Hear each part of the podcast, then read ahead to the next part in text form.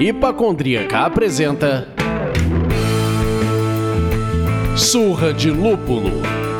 Oi, pessoal, bom dia, boa tarde, boa noite! Eu sou Ludmilla, mais conhecida no Instagram como Hipacondríaca. E no programa de hoje, meus amigos, nós vamos falar sobre as invenções e descobertas científicas que ajudaram no mundo da cerveja e vice-versa. Para nos ajudar nessa missão, estamos com Gabriela Lando, que é mestre em ciência dos materiais. Quando eu li essa porra, eu falei, cara, fudeu. Bacharel em Química, cervejeira profissional e juíza em diversos campeonatos, professora, editora e tradutora da Crater. Então, se você não tem mais um real porque você fica comprando todos os livros que a Crater lança, a culpa é dela também. Antes de pedir que a nossa convidada dê um alô, a gente tem o prazer de informar que esse programa é oferecido pelos nossos mecenas empresariais. Iris Pay, Cerveja da Casa, Viveiro Vandenbergen, Prússia Beer, Montink e Cervejaria Ussá. Agora sim, Gabi, dá um alô pra galera conhecer sua voz. Tô louca pra fazer uma frase. Bom dia, boa tarde, boa noite. Por enquanto. Ah, não é esse podcast, é outro! Errei, Lud! Muito bom, a gente adora. Tá valendo, a gente gosta, a gente gosta do Medo Delírio. É. Eu não sou o Cristiano Botafogo, sou Gabriela Lando. Traz pra mim, Gabriela, traz pra mim, traz pra mim. Muito bom, muito bom. E bem-vinda, Gabi. Eu sou o Leandro, mas hoje vocês podem me chamar do Eureka das Neipas.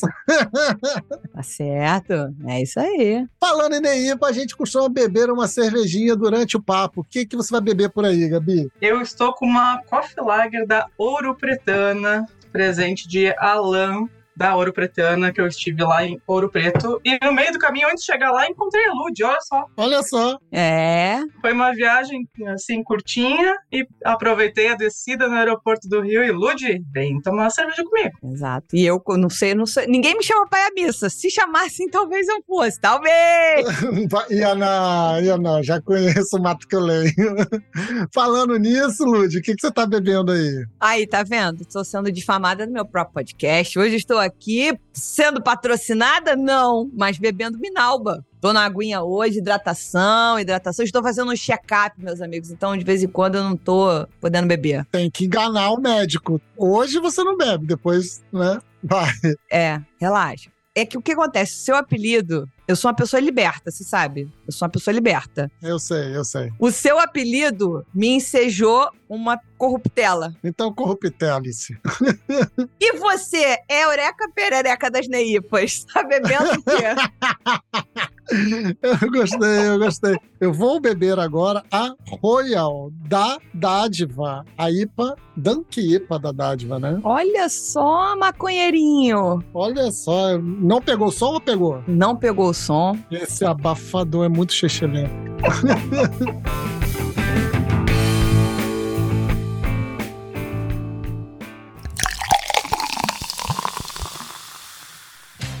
Se você é fã do conteúdo que a gente produz aqui, se você dá risada com as piadas que fazemos, se você se emociona com as tretas que debatemos, se você aprende alguma coisa aqui, vire o mecenas do Surra de Lúpulo através do site apoia.se barra de Lúpulo e escolha o apoio que cabe no seu bolso. Além disso, novidade fresquíssima na área, a loja do Surra de Lúpulo está no ar e bombando. Vista o que você ouve. Acesse loja.surradelúpulo.com.br e escolha a estampa que tem mais a sua cara. A gente envia para todo o Brasil. Não pode apoiar com uma grana agora? Não tem problema nenhum. Ajude a gente a chegar mais longe. Basta enviar o link desse episódio para um amigo que gosta de cerveja artesanais, gosta de história de, de invenções, de como o mundo muda, ou compartilhar nas suas redes sociais marcando a gente. Estamos em diversas plataformas de streaming, mas o coração enche de amor quando rolam aquelas cinco estrelinhas no Spotify. E a Lud dança cancan se você fechar o combo cinco estrelas e comentário da Apple. A gente enlouquece.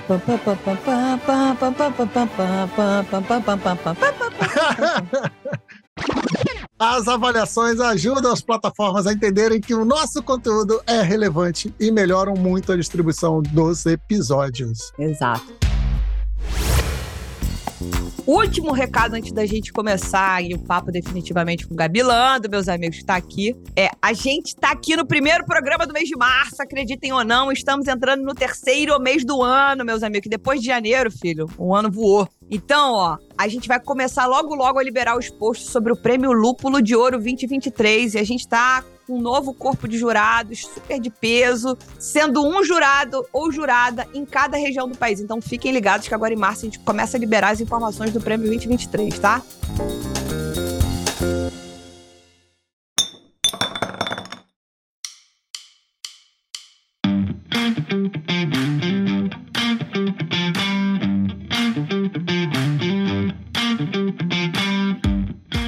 Gente, vamos parar de enrolar a Gabi, né, Leandro? Vamos? Vamos que vamos, Lud. Toca daí. Bom, Gabi, se apresenta pra galera. Eu já falei ali que você é, porra, mestre em, sei lá, ciências materiais. Mas apresenta pro nosso público, entrega a tua carteirada aí pra gente depois poder entrar no nosso assunto, invenções. Bom, eu sou mestre em ciência dos materiais. O meu objeto de pesquisa não tem nada a ver, assim, de primeiro plano com cerveja. Eu estudo biodegradação de polímeros, especificamente PET. Aí a gente estava discutindo no nosso grupo ali dos mecenas, né, sobre embalagens Isso. de cerveja. Então, na superfície parece não ter nada relacionado, mas acaba que tem. Né? Depois eu vou lá dar meus pitacos.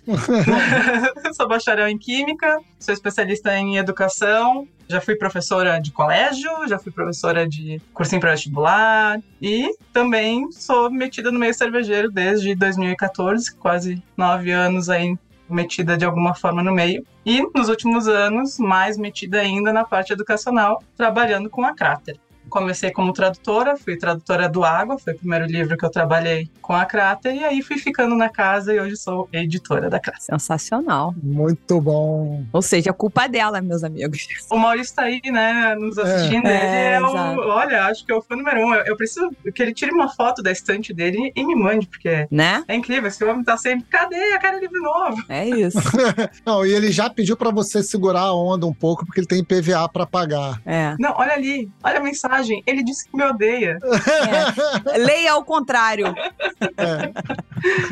Mas então, estamos aqui para falar de coisinhas divertidas e nerds, obviamente, porque não Isso. tem como eu aparecer em nenhum lugar sem dar a- essa fuça nerd, né, nos assuntos. E aí, então, hoje nós vamos falar um pouquinho sobre, assim, teorias e instrumentos feitos e pensando na cerveja ou então que ajudaram a cerveja a melhorar de alguma forma. Show de bola. Perfeito. E aí vamos começar pelo aquele que mais impacta, provavelmente, a vida de todo mundo que bebe cerveja, porque causa dúvida, cria mito sobre aquela cerveja com véu da noiva, né? Vamos falar de refrigeração. O que, que você traz pra gente sobre o quanto isso mudou o mundo, né? O mundo não, a cerveja. É meio bizarro pensar que é um negócio muito simples hoje, né? Uhum. todo mundo tem, ou a maioria das pessoas tem uma geladeira em casa, tem seu ar-condicionado, que não é meu caso aqui, tô morrendo de calor. E daí?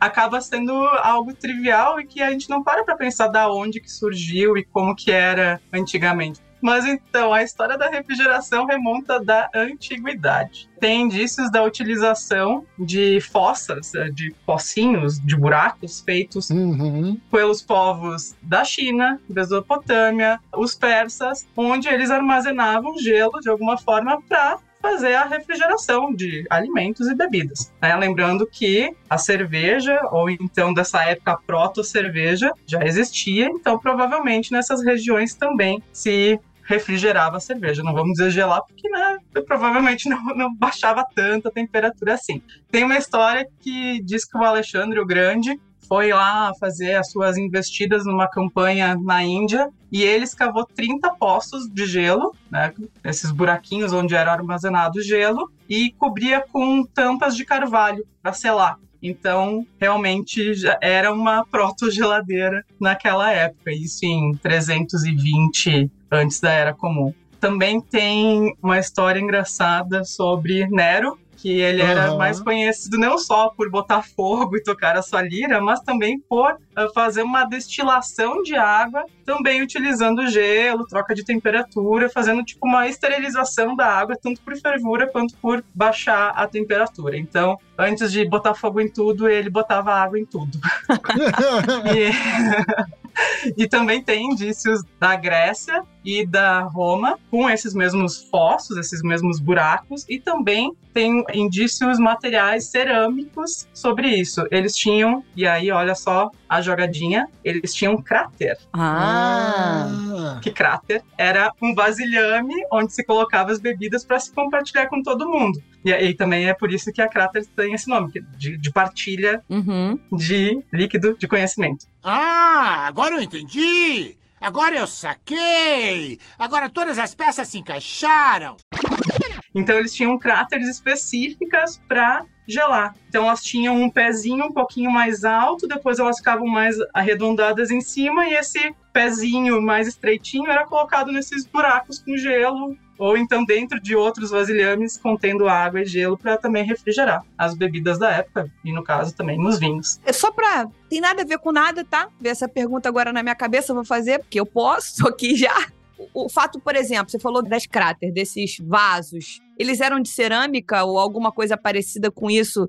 Por exemplo, filtro de barro na casa da minha avó. A água era fresquinha. E o lugar era quente pra caceta. E não tinha gelo ali. Com certeza a, a troca de temperatura é diferente, né? Então, provavelmente só pelo fato de estar nesses recipientes cerâmicos, a temperatura já devia ser diferente, né? Usava-se barro para se construir algumas casas para diminuir a troca de temperatura, né? Não chegava a refrescar, né? Mas mantinha, o, diminuía a troca. Eu acho que o que eu posso falar como leigo é isso.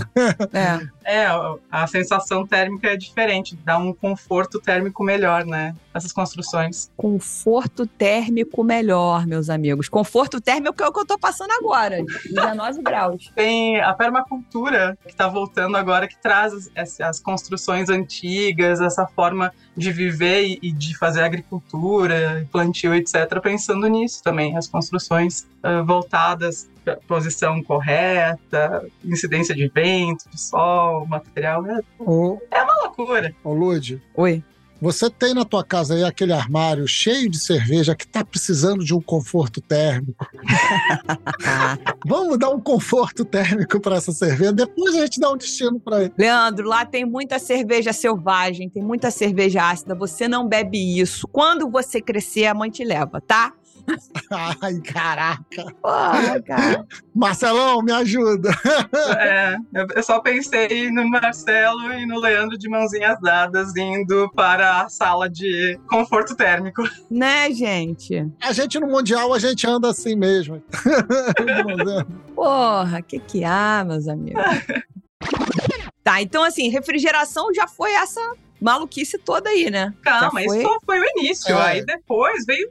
Aí começa o papo com a cerveja. Ah, Saiu de buracos para cavernas, para casas, e aí pela Idade Média começou a se divulgar, né, que existia alguma propriedade específica de- da baixa temperatura que ajudava na conservação de bebidas e alimentos. Uhum. Uhum. E aí se usava muito cavernas mesmo, com estoque de gelo para armazenar Olha. cerveja. Tanto é que o nome Lager veio de Lager, que era esse armazenamento dentro dessas cavernas de gelo durante um, um período específico do ano e foi pondo essa cerveja nessas cavernas a baixa temperatura que a gente foi selecionando a levedura da família Lager. Olha só, hein, gente. A gente ouve cada coisa nesse programa, né, Leandro? E você sabe o que que eu tava esperando ouvir? Só depois que virou motorzinho de geladeira, sabe? e já tem coisa bem antes disso. Muito! Mas aí quer saber como é que começou o motorzinho de geladeira? Quero, quero. Aham. Começou com máquina a vapor, lá no século XIX. Hum. Primeiro começou com um cara lá da Universidade de, de Glasgow, que ele montou na cabeça dele o sistema, elaborou todo um plano para refrigeração artificial, mas não botou em prática. Aí veio um outro 1805 também teve uma ideia, não construiu. Gente, 1805. Até que surgiu o. o pessoal, né, pensava muito, mas era difícil de pôr em prática. Aí, em 1834, veio Jacob Perkins, que foi o primeiro inventor do sistema de refrigeração a vapor. E ele deu um nome para a patente, ele conseguiu a patente que era assim: aparelhos e meios para produzir gelo em fluidos de resfriamento. Ele basicamente inventou o trocador de calor que é utilizado nas cervejarias. Bem primitivo, obviamente, mas o trocador de placas. Uhum. trocador de calor, porque a gente usa em cervejaria e em casa também para resfriar o mosto, vem daí também. Só que era meio complicado, era ineficiente, era um sistema de vapor mesmo, então, né? Gigantesco. Apesar de resfriar por algum sistema de bombas, aumentava a temperatura do, do meio ali em torno daquele equipamento, né? Uhum. Aí, em 1844, veio um outro cara que fez um outro sistema, mas dependia de gelo, e foi o precursor das unidades modernas de ar-condicionado, o Elude, e ele usava para refrigerar o hospital. Uhum. Então também já se sabia que pessoas com alguns tipos de doença precisavam né, ter uma temperatura um pouco mais baixa para ficarem bem e terem o conforto térmico também, né? Não só as Uhum. cervejas precisam, mas as pessoas precisam também do conforto térmico.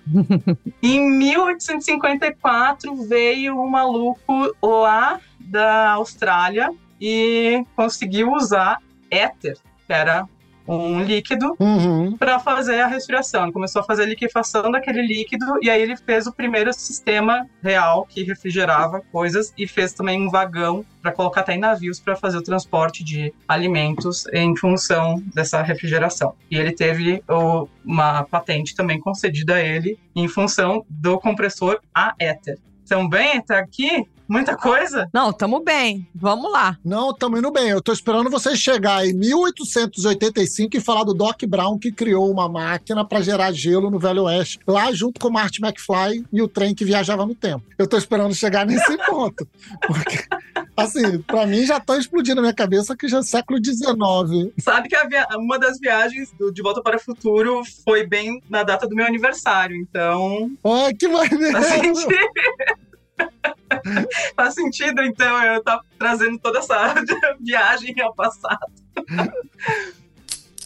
Bom, aí lá da Austrália voltamos para os Estados Unidos e foi feito então a- adaptações desse sistema ETA, trocado por amônia por Carl von, von Linde. Hã? O Linde trabalhava na Spaten. Olha só. E aí ele começou a fazer o sistema de refrigeração na Spaten usando amônia no lugar do éter. Isso foi em 1876, por aí. Em 1892 ele foi contratado pela Guinness para ir lá para Dublin para montar uma planta, só que eles não queriam mais amônia, eles queriam fazer uma liquefação de CO2, de dióxido de carbono. E aí então, a partir dali, do pedido da Guinness, é que surgiu toda a liquefação de gases desenvolvidas pelo Linde, Gente, e que aí depois ele fez toda a pesquisa e, e também patente e criação de empresa. A Linde até hoje é uma empresa grande de gases, fazendo a destilação dos gases liquefeitos. Olha só. Então, é tudo que a gente tem de gás hoje medicinal, que usa em cervejaria, surgiu daí,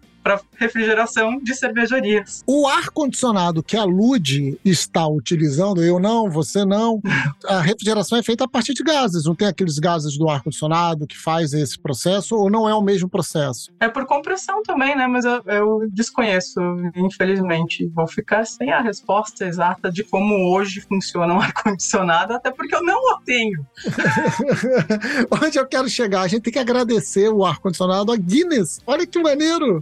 Basicamente isso. Eu acho que se eles não tivessem falado do ar-condicionado, mas se já tivesse criado o que criaram, que é a Guinness em si, e mantido, e, sabe, pensado nisso, tá bom, gente, tá bom. Deixa outra pessoa ter ar-condicionado pra ela.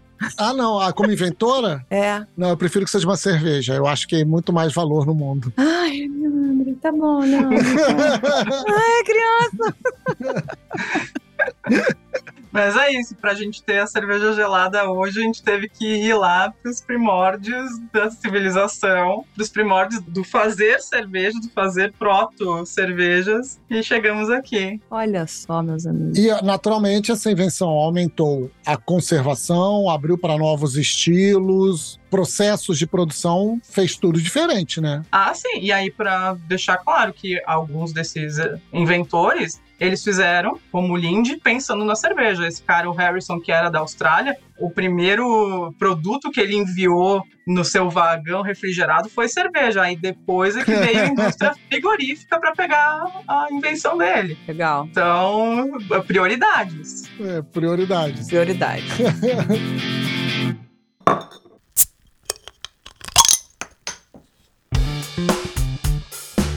Vamos evoluir para a história do termômetro? Vamos, que a história do termômetro, que eu dei uma lida por cima, pra mim é tipo uma novela mexicana, velho. É basicamente. Traição, intrigas, roubo e muito mais, meus amigos, a partir de agora. Então conta pra gente um pouco dessa história do termômetro e a importância pra produção cervejeira, porque a gente já falou do- da resfriação agora. Agora a gente já vai. Segue sendo temperatura, né? Um baixar, o outro medir. É, isso aí. Segue sendo temperatura. A gente precisa da temperatura alta para algumas etapas, mas também da baixa. E para isso a gente tem que saber medir, né? Exato. A invenção do termômetro é atribuída a Galileu Galilei Uhum. em 1593. Não era chamado termômetro, era chamado termoscópio. Aí ele tinha um, tubinho de vidro que ele colocava numa outra garrafinha, e aí ele ia crescer essa garrafinha, que era um bulbo, e aí, por dilatação, claro, nin- ninguém nem sabia né, as propriedades dos materiais e dos líquidos, nesse caso. Então, por aquecimento daquele bulbo, a água subia nesse tubinho,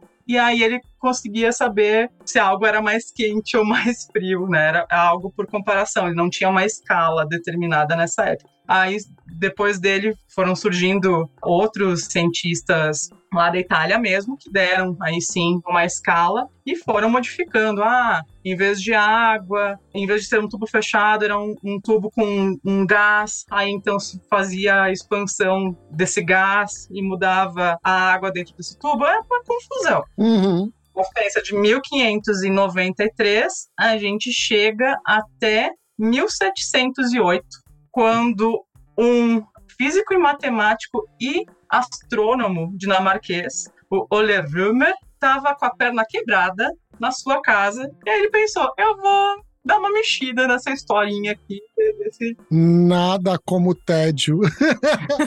né, desse termômetro aí, que, desse termoscópio que o, o senhor Galileu fez, vamos, vamos dar uma olhada nele. Aí ele começou a pensar, né, teorizar em cima de uma escala. Nisso, o Fahrenheit, que é difícil até de falar, né, o da escala, Uhum. Uhum. bolinha F, Sim. foi visitar ele. Safado. E aí, depois de alguns anos, surgiu uma escala Fahrenheit. Olha só, meus amigos.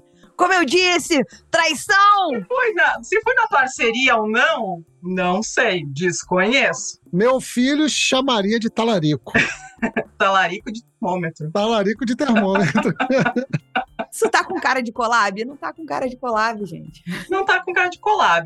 Enfim, ele foi lá, só que, claro, ele conseguiu fazer evoluções, não só a escala, né, que levou o seu nome, obviamente, mas ele trocou a água do termômetro de Galileu por mercúrio. Que aí o mercúrio tem uma propriedade diferente, tanto de ponto de fusão quanto de ebulição, e aí ele conseguiu ter um termômetro mais preciso utilizando o mercúrio. E a escala dele, que, né, ninguém gosta no mundo fora Estados Unidos, Porque não faz sentido. né?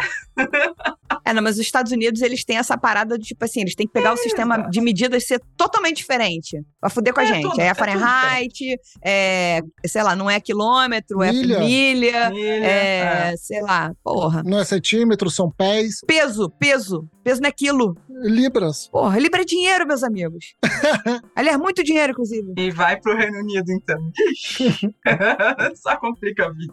Porra. Mas enfim, aí tá, foi lá o Fahrenheit, fez a, a escala dele, botou o mercúrio, e aí chegou o Anders Celsius, um sueco, obviamente, que eu amo, em 1742, e aí também criou uma escala, e ele foi mais inteligente, porque ele começou a criar a escala dele pensando na água, no ponto de congelamento da água e no ponto de fusão da água Sagaz. usando o termômetro de mercúrio. Então ele conseguiu, né, fazer direitinho ali a escala dele, que Obrigada, Celsius.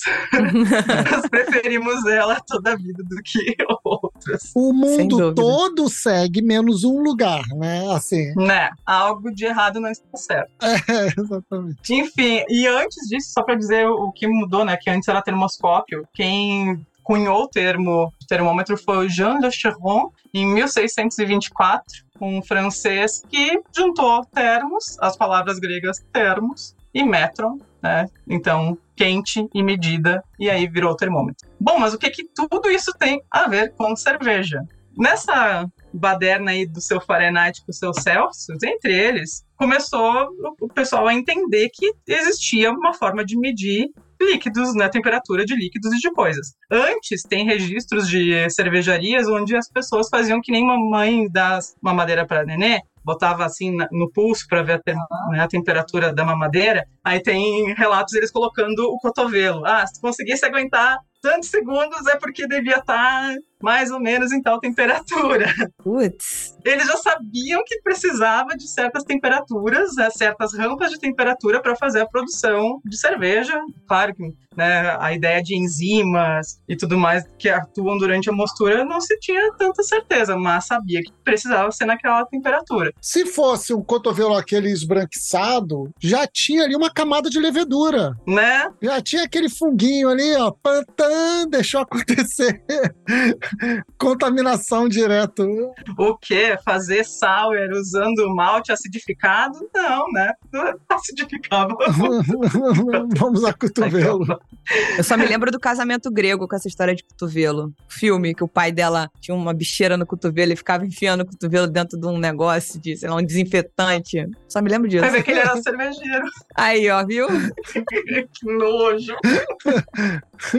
Mas aí o pessoal começou a entender e, e tem registros de um cervejeiro de Londres é, chamado Combrun e ele começou a escrever sobre melhores práticas da produção de cervejas. E aí ele, em 1733, indicou o termômetro para secagem de lúpulo. Já se sabia que tinha que ter um controle de temperatura na hora de lidar com lúpulo. E em 1758 foi a primeira publicação dele indicando o uso durante a abraçagem. Olha só. Maneiro.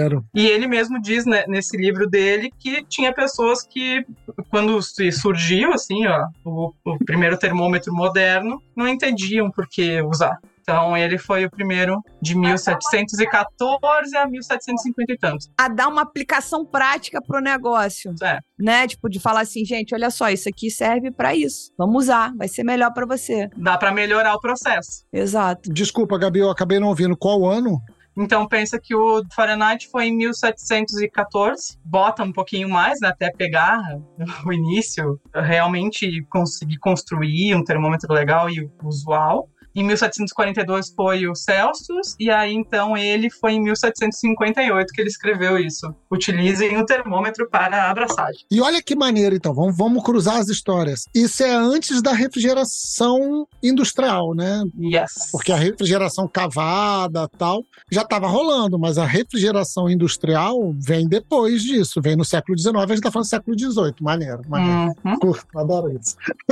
Até a parte de refrigeração pós-mostura, para alguns estilos, não, não tinha tanta necessidade, né? Ainda mais pensando nessa Uhum. época em Londres, fazendo ales, era basicamente em temperatura ambiente e elas eram contaminadas, né? Uhum. Entendi, sim. Então, só depois que foi separando leveduras e tudo mais. Legal. Muito bom. Bom, a gente encerra aí essa polêmica, essa novela, novela americana, que Nobiela. Nobiela, não sabe falar? Nobiela. é porque eu aprendi na Argentina. Sobre os termômetros, vamos falar de mais uma invenção que revolucionou a produção cervejeira e certamente todo cervejeiro caseiro tem ou gostaria de ter um densímetro em casa. Ou deveria ter, né? Conta pra gente sobre o densímetro, o que é, como faz, do que se alimenta, onde vivem. Nesta sexta, no Globo Repórter.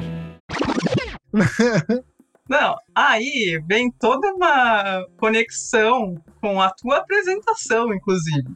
Porque o densímetro surgiu muito antes. A, a ideia né, por trás do densímetro veio de Arquimedes, que foi quem cunhou o termo eureka. Olha só, hein? Uhum. Foi ele que foi o primeiro que falou eureka, hein? Eu tô passada, chocada. Meu Deus. Que isso? Vendo, nem sabia. Eu não sabia disso. Eu falei Eureka porque é Eureka Arquimedes. Depois que o cunhou, toda invenção merece uma Eureka. Exato. Nem toda, né? Mas Então, para falar do densímetro, tudo começa em Siracusa, em 250 antes da Era Comum, quando Arquimedes, de Siracusa, um dos maiores matemáticos e inventores de todos os tempos, foi lá, se deitou na sua banheira e aí ele percebeu que a água pulava fora da banheira, né? Então toda a lei do empuxo, a lei da, da densidade dos corpos vem de Arquimedes. Aí a história conta que ele saiu tão entusiasmado depois de ter pensado nisso, olhando só a banheira, ele saiu pela rua, provavelmente pelado, gritando Eureka, Eureka. Ai, gente. Mentira, eu tô inventando, que é pelado, mano, né? Vai saber. Porra, mas o homem branco hétero precisa acabar. É verdade, Lud, é bem possível. não me mata, não. Isso seria muito. Não me mata, não. Me deixa quietinho no meu canto. Possivelmente é real.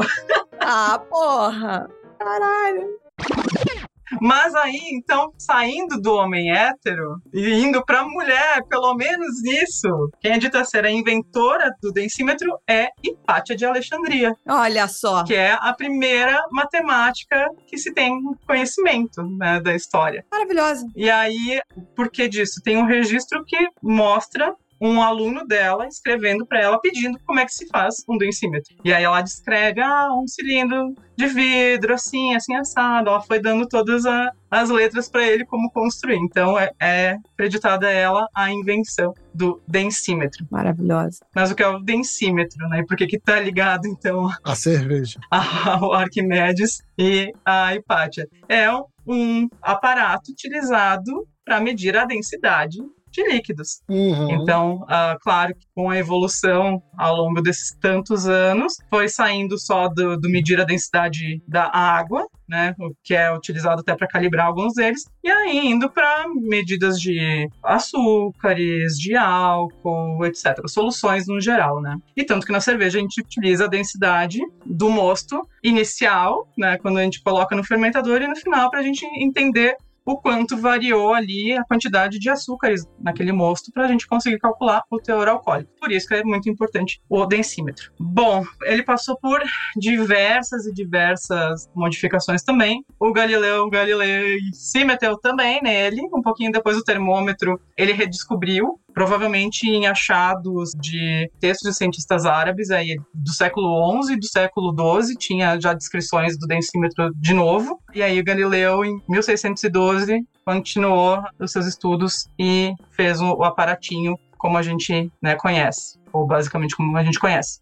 Aí passou por vários outros cientistas famosos até o Benjamin Sykes. E aí parece que tinha uma lei lá nas Ilhas Britânicas em 1818 que dizia que tinha que ser usado um densímetro para fabricação de bebidas alcoólicas. Uhum. E para cerveja em específico, os primeiros registros da utilização do densímetro data de 1780. Então, basicamente, um pouquinho depois do termômetro, indicando o uso para medir a quantidade de açúcar no moço cervejeiro. E depois, em 1788, foi escrito num livro do John Richardson para dizer como melhorar mesmo a prática cervejeira. Também da mesma forma do outro em 1780 e um pouquinho depois veio o Richardson também. Vamos mudar isso aí. O que está me fazendo pensar é se antes veio o termômetro, o termômetro teve aquela questão do, pô, para que, que eu vou usar isso? Ou seja, né, ainda era um processo muito artesanal, muito bicho solto, né, deixa acontecer naturalmente, né, era nessa vibe. E aí, depois que começou a usar o primeiro equipamento, abriu-se a porta para poder usar outros equipamentos, outros objetos de controle e monitoramento. Será faz sentido isso? Faz sentido porque quebra a primeira barreira, né, do, do desconhecido. E claro que a gente tem que pensar que, que era uma época,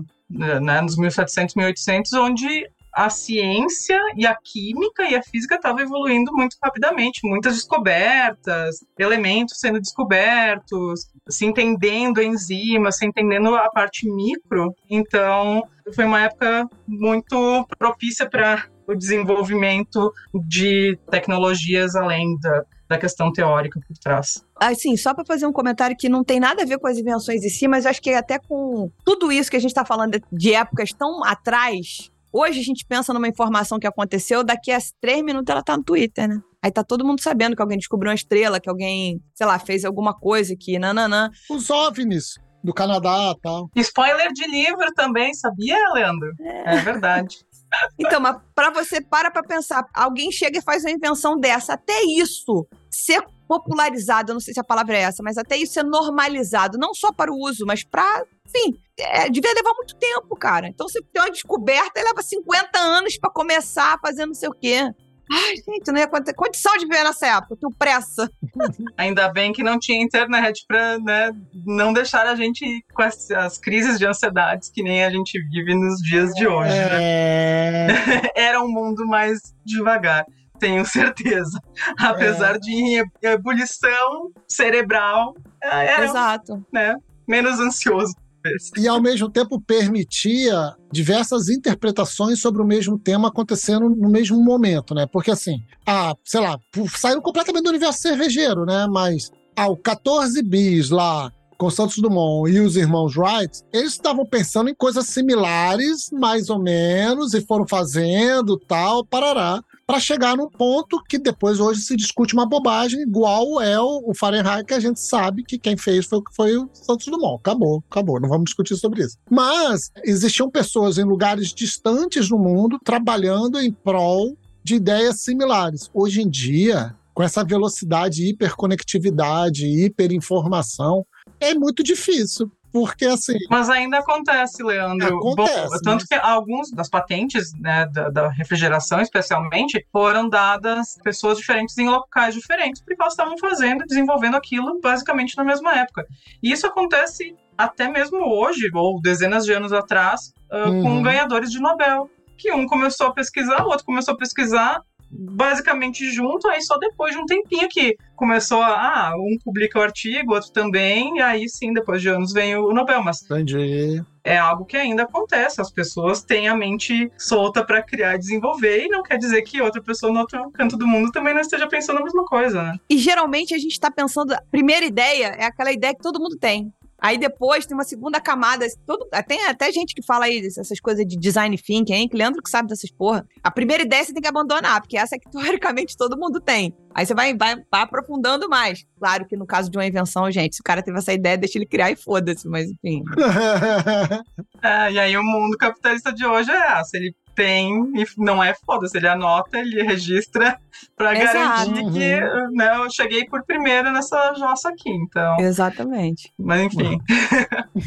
Bom, mas aí você estava explicando a aplicação do densímetro na cerveja. É, então, só para dizer do densímetro é o seguinte, o que a gente está falando é o densímetro aquele de vidro, onde a gente coloca esse aparato dentro de um vidro cilíndrico, né? Um tubo de vidro. E aí, então, vai fazer a medição através dessa graduação no tubinho de vidro. Tem outras formas de se medir a densidade dos líquidos, tem por refração da luz, etc. Mas, né, esse é o que a gente estava falando mais antigamente, que ainda tem gente que usa e eu acho muito mais preciso de se utilizar do que aqueles por luz uhum. que o pessoal usa em casa, tá? Refratômetro por luz. Enfim, mas até aqui a gente tá falando de coisas que surgiram e foram usadas na cerveja. Apesar de, né, o Lindy trabalhava na Spaten, na Guinness, aí depois também outro já pegou ali no início do termômetro e, e outro do densímetro, já aplicou na cerveja. Mas aí tem uma outra invenção, nesse caso uma teoria, que foi o contrário, que surgiu do mundo da cerveja. Opa! Chuta qual? Chuta qual? O Leandro não gosta de coisas que têm isso em quantidade grande. Ah! Já sei, já sei. Ela tá puxando a próxima pergunta, Lud. Exato. É quando, quando a entrevistada quer ser. Ela quer virar entrevistadora ao mesmo tempo, meus amigos. Vai lá, Lud, vai lá. Vamos com calma. Deixa não, Lud, deixa não, porque é alto PH eu não gosto. Calma.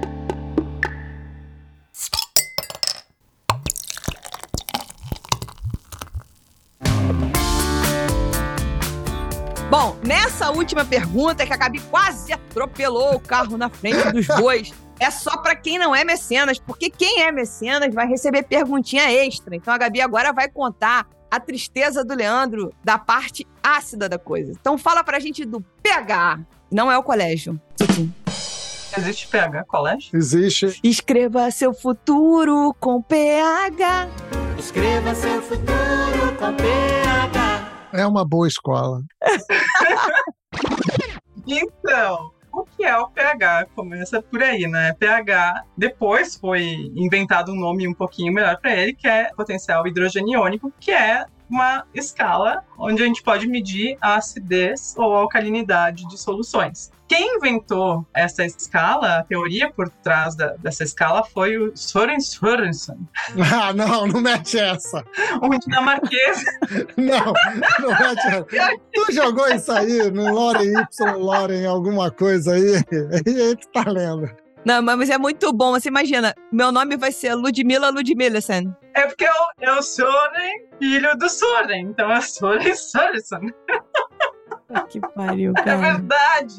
Infelizmente é. Então eu acredito, mas porra. É porque dinamarquês é um negócio complicado. Provavelmente não vou falar dessa forma, porque dinamarquês é uma língua que as crianças não aprendem até chegar aos 4 anos de idade, que é difícil pra caramba. Hum. Enfim, em 1909, o Sørensen trabalhava nos laboratórios Carlsberg, lá na Dinamarca.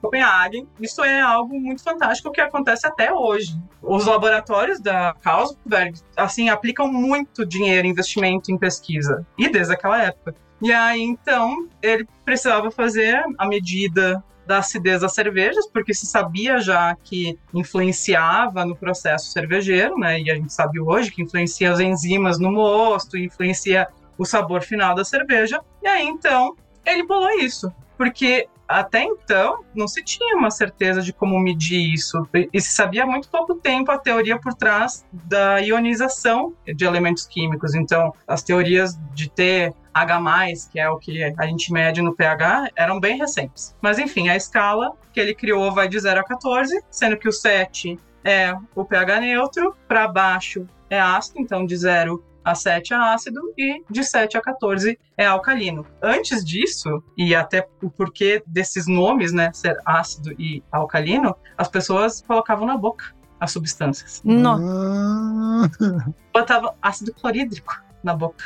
Botava soda na boca pra gente saber que era, tinha um gostinho. Então, não era muito agradável. No início dos 1900, inclusive, tem histórias dentro dos institutos de química das universidades por aí de pessoas que perdiam a língua porque pegavam as substâncias com a boca.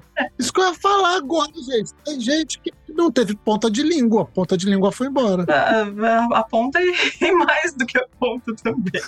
Mas enfim, aí foi o Sorensen botou em prática essa teoria né, dele. Aí depois sim começaram a construir os pHmetros, que envolve ahn, mais ah, teorias por trás, condutividade elétrica dessas soluções e por aí vai.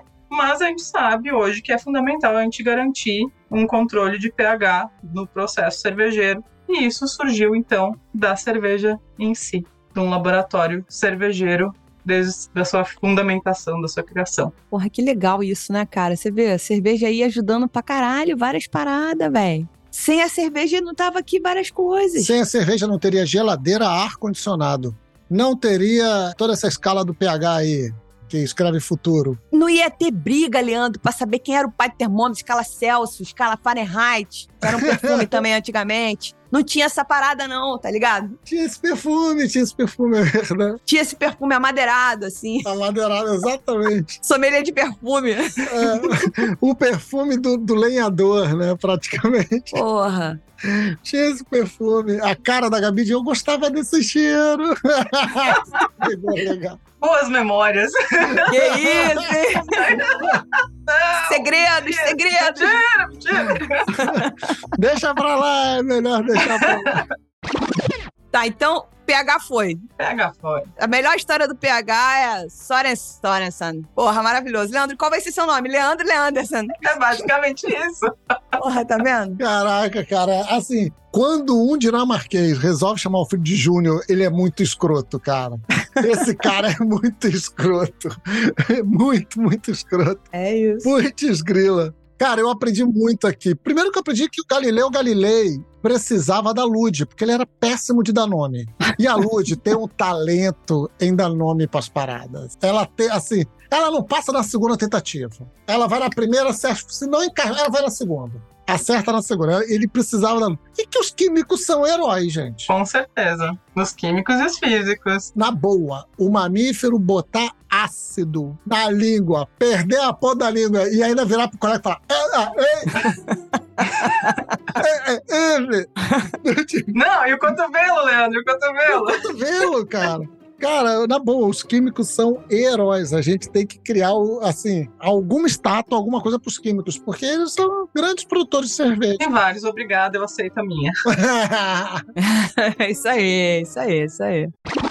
Não, mas é isso, assim, eu quis trazer coisas que hoje pra gente são muito básicas, né? Que a gente tem acesso facilmente. Bom, pHmetro não precisa nem pensar no equipamento eletrônico que se usa num laboratório com maior precisão. A gente usa fitinha de pH que muda de cor para tratar a água da piscina, a água do aquário. Né? Então, saiu da cerveja e foi para todo um universo Uhum. de utilidades e áreas né, de aplicação. Um densímetro também, a gente precisa do densímetro. A gente vê densímetro em postos de gasolina, nas bombas. Uhum. Uhum. Onde tem bomba de álcool, tem densímetro lá, porque aí ele tem um nome específico, que é o alcoolômetro, que vai medir a densidade do álcool, saber a quantidade de água que tem naquele álcool. Termômetro nem se fala, né? Sim, sim. A gente usa o tempo todo para tudo. E refrigeração, e a Lud tá aí muito bem, obrigada no seu conforto térmico, enquanto eu e Leandro, não.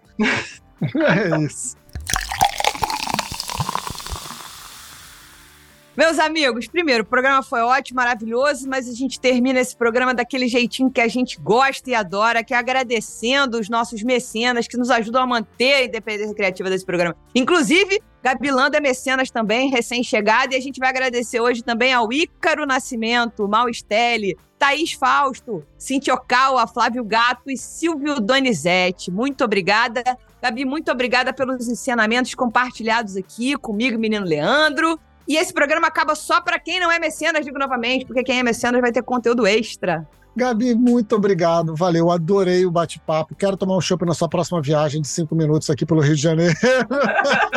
a Lud me chamou, eu que não podia. Ah, Mas no próximo a gente vai tomar com certeza. não, vamos sim. Muito obrigado, adorei, valeu mesmo. A gente, eu que agradeço, foi muito legal é, ter revisitado esses conteúdos, essas curiosidades, que para mim é, é sempre muito legal e, e me incentiva muito mais na busca de outros conteúdos, de mais conhecimento para aplicar nos livros, para levar para a galera e assim por diante. Obrigada pelo espaço e esperamos voltar. Estou à disposição para voltar a qualquer momento. Com certeza.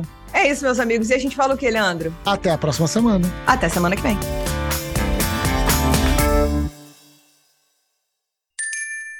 Beba menos, beba melhor. Beba com moderação.